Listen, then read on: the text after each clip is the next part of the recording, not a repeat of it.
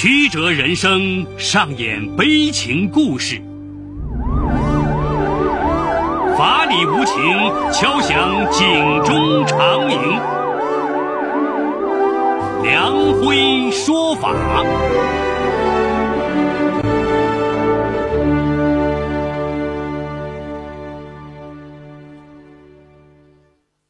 梁辉说法由上海故事广播与现代家庭杂志社联合播出。好故事，好声音。听众朋友，大家好，我是梁辉，欢迎收听梁辉说法。今天我要给大家讲这么个故事，叫“亲生儿子究竟是谁”。法治故事耐人寻味，梁辉讲述不容错过。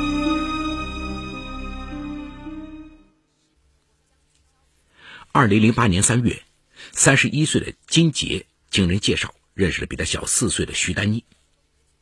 第一次见面，金杰就被对方深深吸引。女孩长得漂亮不说，有留学背景，在五百强外企工作，家里还有两三套房子。交谈之中，女孩的一言一行、一举一动都是那么温柔可爱。相比之下，金杰就有点高攀了。他是个典型的张江南，上海浦东本地人，相貌平平，收入不高，老实本分。最要命的是不懂得如何追求女孩子。金杰很想让徐丹妮做自己的女朋友，每天在网上找她聊天，还约她看电影、吃饭。可是徐丹妮的态度总是不冷不热，邀请四五次，她通常只答应一次。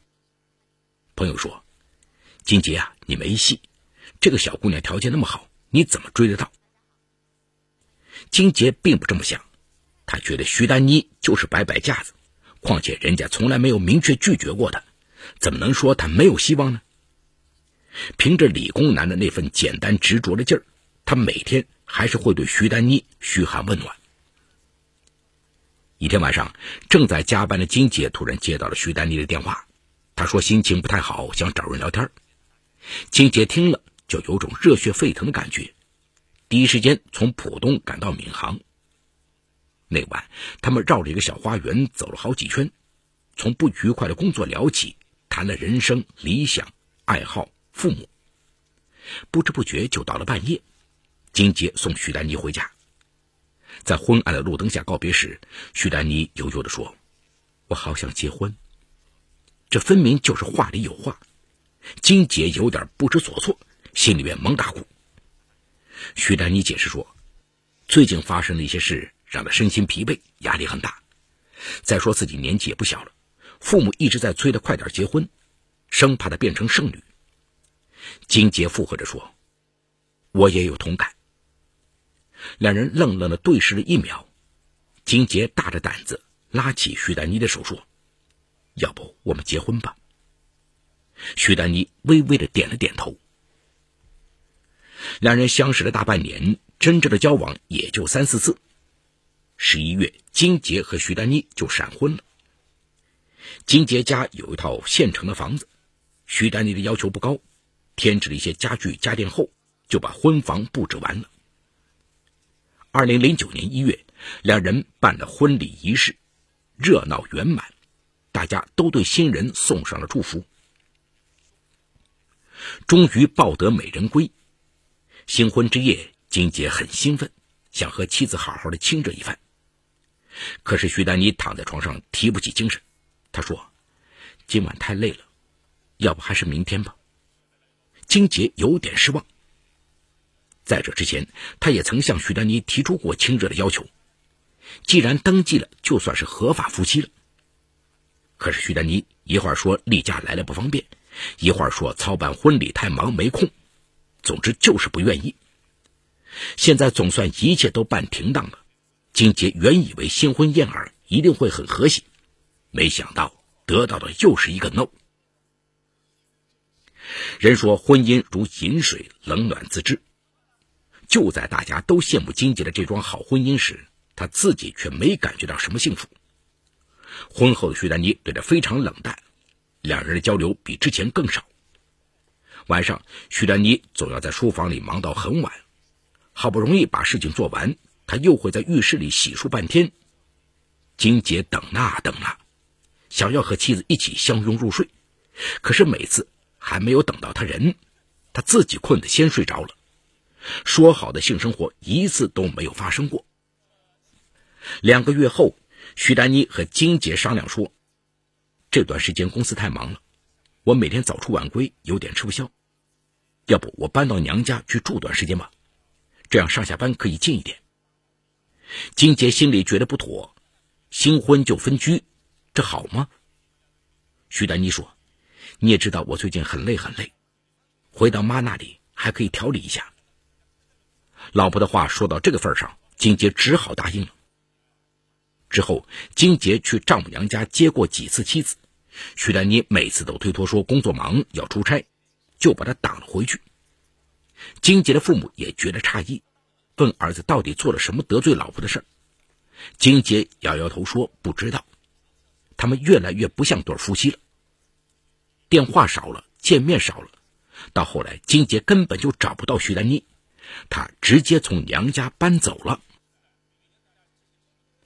这样的婚姻关系维持了十个多月。有一天，神秘消失的徐丹妮突然找到金杰，向他正式提出离婚。他摆出一贯的温柔模样，说：“我对不起你。”结婚这么久也没有满足过你，我想了想，我们的婚姻就是个错误。我对你还是没有感情。金杰有种被愚弄的感觉。结婚是两个人的事，当初是你情我愿，怎么就说没感情呢？他很不服气，去丈母娘家大闹了一场。最后的结果是，徐兰妮答应返还给金杰两万元的聘礼钱，还有当时买的各种金银首饰。新房里由女方购买的家具家电全部留给男方。金杰想了几天，离婚似乎是不可避免了。这个婚结得很冤，但总算没有经济上的亏损。两人去民政局登记了离婚，协议上写明了无子女、无财产纠纷。面对这场失败的婚姻，金杰有种哑巴吃黄连，有苦说不出的感觉。别人问他为什么要离，他只能说感情不和。金杰以为徐丹妮再和他没有任何关系了。两年过后，他开始了新的婚姻生活。妻子程芳是个护士，小家碧玉，很能照顾人。二零一三年底，他们的女儿慧慧出生，一家三口的日子很平静。当金杰去街道办事处给女儿报独生子女证的时候，却发生了惊人的一幕。在信息平台上查询到金杰的个人资料中，赫然写着他已经育有一子，二零零九年九月出生。算了一算，正是在他和徐丹妮办理离婚前的一个月。这个消息让金家炸开了锅。程芳之前只知道丈夫离过婚，不想现在又平白无故的冒出一个儿子，她愤懑的说：“你这不是欺骗我吗？”金杰为难地说：“我真没骗你，这个儿子不是我的，我是被冤枉的。”程芳不相信，冷笑着说：“你是傻子吗？你自己有没有儿子都不知道吗？”金杰再三肯定地说：“这个儿子不是我的。”家里人问他为什么这么肯定，他只得说出了其中的原委：“他和我结婚这段时间一次也没有睡过。”啊！大家听了都有点大跌眼镜的感觉。结婚十个多月，夫妻俩竟然一次都没睡过，这实在不正常。随即，他们又想到了另一个问题：这个孩子既然不是金姐的，那一定就是徐丹妮婚内出轨和别的男人生的。这不是给金杰戴了顶大大的绿帽子吗？家里人你一言我一语，要去找徐丹妮算账，起码也要搞清楚这是怎么回事。金杰。也有一种被欺骗的深深的刺痛感，晚上翻来覆去睡不着。从孩子的出生推算，徐丹妮应该就在他们刚结婚时怀的孕，怪不得他每次都拒绝了自己提出的同房要求。之后他们每次碰面，徐丹妮也是匆匆忙忙，还没有说上几句话，就说累了要休息，或者是要去加班。怪只怪自己当时太粗心，完全没有注意到她日渐发胖的身体。离婚前不久，徐丹妮还曾问他要过身份证，说是要办出国旅游的签证用。现在想来，应该是徐丹妮要给儿子报出生证用。这个女人到底瞒了他多少事？想到女儿慧慧因为领不到独生子女证，享受不到相应的福利，想到将来自己和妻子没法再生育二胎，金杰最后决定向法院递交诉状，希望确认这个孩子和自己没有父子关系。法庭上，徐丹妮作为孩子的母亲参加诉讼。当法官问他孩子是谁的时，他突然哭了起来，说了好久才说了三个字：“不知道。”在场的金杰气得跳了起来，连声说：“你怎么会不知道？你怎么会不知道？”接着，他拿出了当时的离婚协议，上面明明白白写着一条：两人未生育，女方婚后未怀孕。徐丹妮沉默了一会儿，说道：“其实金杰是知道孩子的事的，只是当时两人的关系不太好，他赌气，不愿和他再有任何的瓜葛，想独自抚养孩子，所以才写下这条。”男方发誓说孩子不是自己的，女方坚决的说不知道。最后，金杰向法院提出申请做司法鉴定，以确定自己是否和孩子有父子关系。法官问徐丹妮是否愿意。没想到，许丹妮一口拒绝了。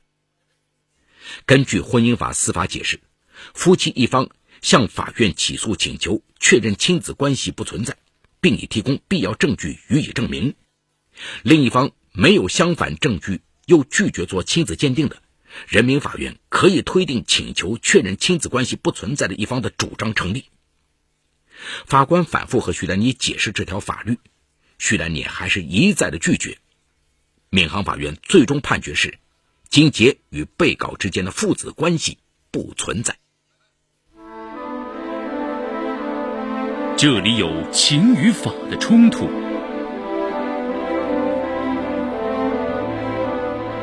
这里有生与死的考验，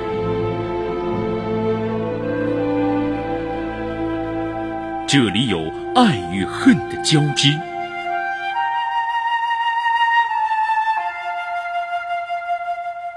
这里有黑与白的较量，法治故事。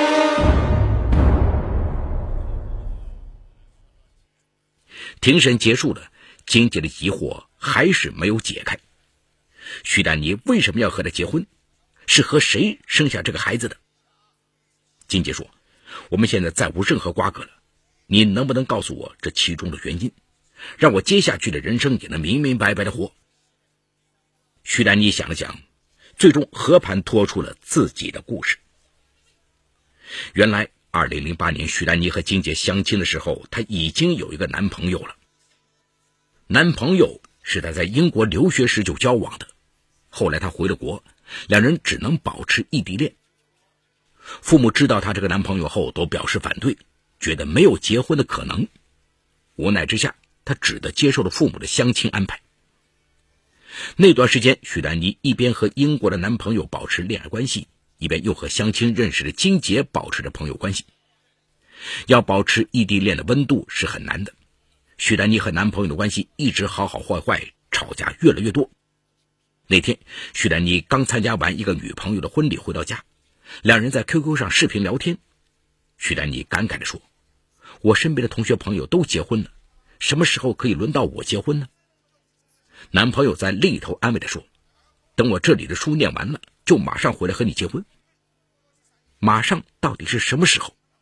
徐丹妮开始发小姐脾气，不依不饶的盯着男朋友问。其实，在这之前，他们就因为这个问题争执过很多次。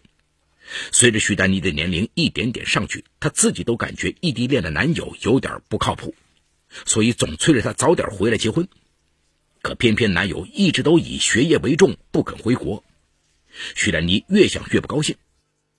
男朋友略带嘲讽地说：“你那么想结婚，就趁早换人吧。”这句话一出，徐丹妮就被刺激到了。他会说：“你以为我找不到吗？我明天就换个人给你看看。”说完，啪一下就把电脑关了。就在那天晚上，伤心失落的徐丹妮找到了金杰。深夜聊天，金姐的热情善良深深的打动他，让他觉得很暖心。一时的感慨加上和男友的赌气，徐丹妮最终就答应了金杰的求婚。事后他想了想，其实金杰也是个不错的对象，他长得高高大大，收入稳定，家里还有一套现成的动迁房，经济上是不用发愁的。徐丹妮的父母知道后也表示赞同，婚就这么结好了。远在英国的男友知道这事后，很是懊悔。他赶着圣诞假期就飞回了上海。两个曾经热恋过的年轻人约好了做最后一次告别。就在那晚，徐丹妮和男友发生了性关系。徐丹妮也曾想过要彻底和过去告别，和金杰好好的过日子。她就发现自己怀孕了，事情一下子变得复杂起来。那段时间，她一直处于进退两难的矛盾中。前男友那边，自从知道徐丹妮怀孕后，他就一直劝她把孩子生下来。他说：“等我回来之后，我们一家三口共同生活。”这美好的前景深深的打动了徐丹妮，感情的天平一点点朝前男友那边倾斜。金杰是个老好人，徐丹妮一时也想不出用什么理由来跟他离婚，就这样拖着拖着。为了不让金杰看出端倪，徐丹妮只得搬回娘家去住，然后用各种理由疏远他。父母看出了其中的不对劲儿问这孩子到底是谁的，徐丹妮只好实话实说。女儿婚内出轨，怀了别人的孩子，两位老人听了直叹气，觉得丢尽了脸。他们说：“这个孩子生下来算什么名堂？他又没爸爸，被别人看笑话吗？”徐丹妮原本已经做好了当单亲妈妈的思想准备，被父母这么一说，她觉得真是有点对不起孩子。虽说现在非婚生子也可以报上户口，但是这个名号说出去。别人总是会用异样的眼光来看这个孩子，这会对孩子的成长带来一辈子的阴影。考虑来考虑去，他最后想到了一个办法：瞒着金杰把孩子生下来，然后再离婚。这样别人都以为这个孩子是他和金杰的，就不会说什么闲话。徐丹妮挑选了崇明的医院做产检，尽量躲着和金杰不见面。金杰是个粗线条的人，思维简单。他做梦也想不到妻子会有这样天大的秘密瞒着他。怀胎十月，徐丹妮生完了小孩，报完了出生证，他就向金杰提出了离婚。为了和金杰撇清关系，断得彻底，他特意在离婚协议书上写上那句：“两人未生育，女方婚后未怀孕。”法庭上，面对法官的询问，徐丹妮还是想要保护儿子的身份，所以才回答说不知道。其实他的心里是明明白白的。如今徐丹妮辞掉了工作，一个人带着儿子生活，还好娘家的经济比较殷实，为他撑了一把。至于一直说要回来和他结婚的男友，孩子的生父，到现在还没有回国。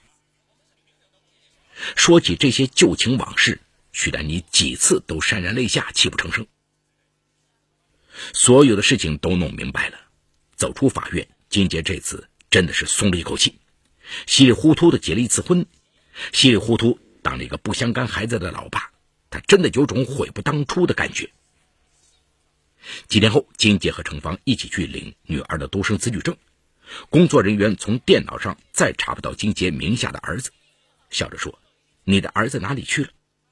程芳也跟着开老公的玩笑说：“当初要不是我催着你来办女儿的独生子女证，你还不知道自己名下有个儿子。”说不定哪天，他还会来分你的财产呢。现在有很多年轻的父母不看重独生子女证，觉得领不领都无所谓，每个月六十元的补贴可有可无。这些生活中的法律法规看似是小，但很可能某天就会有隐患发生，我们还是不该忽视啊。好，故事说到这儿就告一段落。故事中人物均为化名。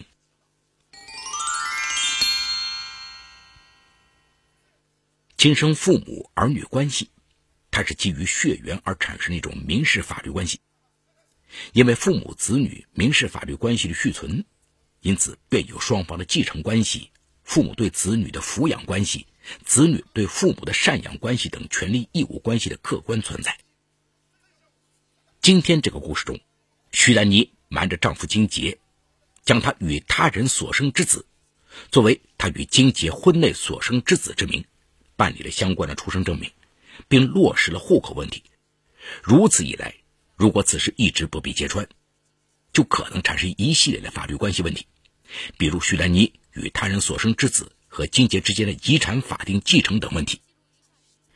该事件中，徐丹妮的欺骗行为不仅使金杰莫名其妙的当了五年的亲生父亲，也给金杰带来了很严重的困扰，比如他与现任妻子程芳的关系问题，他与程芳所生育的女儿无法领取独生子女证的问题。这些问题给金杰带来精神上的困扰，还有名誉上的受损以及经济上的损失等等。因此，徐丹妮的欺骗行为事实上是一种民事侵权的行为。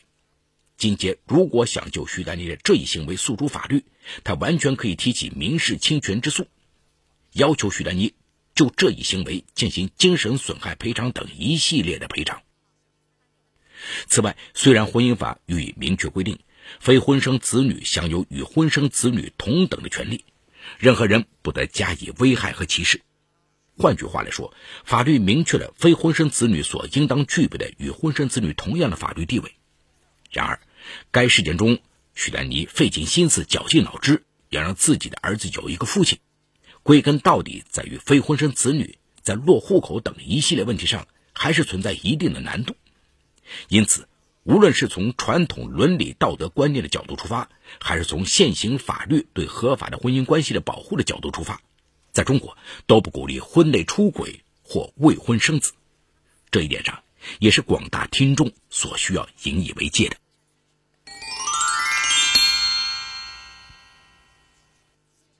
好，感谢宝山区人民检察院为本次节目提供的帮助。本次节目编辑主持梁辉，后期制作王文琪，监制赵杰、张建红。感谢您的收听。我们明天再见。说法解律，民法析理，关注民生百态，记录法治进程。大家好，我是梁辉，欢迎收听梁辉说法节目。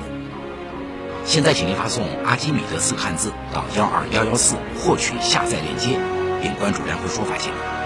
我们将与你在线下进行零距离的互动，欢迎你们的加入。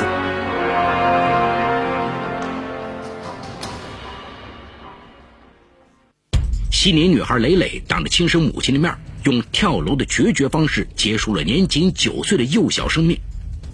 是得不到母亲的关爱，还是在外面受了天大的委屈？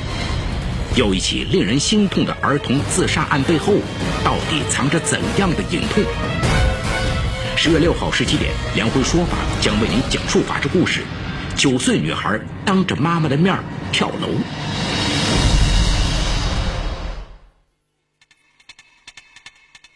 二零一五年，等待多年的大牛市来临，全民陷入炒股热潮。